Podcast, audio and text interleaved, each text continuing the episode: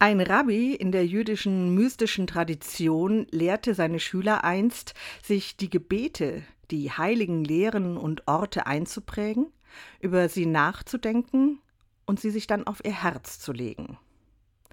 Ein Schüler fragte eines Tages den Rabbi, warum er immer sagte, auf das Herz legen. Und der Meister antwortete, nur durch Gnade können die Lehren in unser Herz gelangen.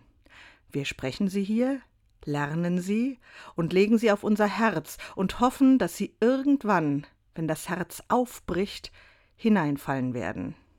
Wie oft passiert es uns denn, dass wir irgendwelche Geschichten hören und lesen, und obwohl sie uns für einen Moment tief beeindruckt haben, vergessen wir sie schnell wieder. Was fehlt uns denn, damit uns etwas ganz und gar durchdringt? Übung und stetiges Wiederholen, ganz so, als wenn wir Vokabeln einer neuen Sprache lernen?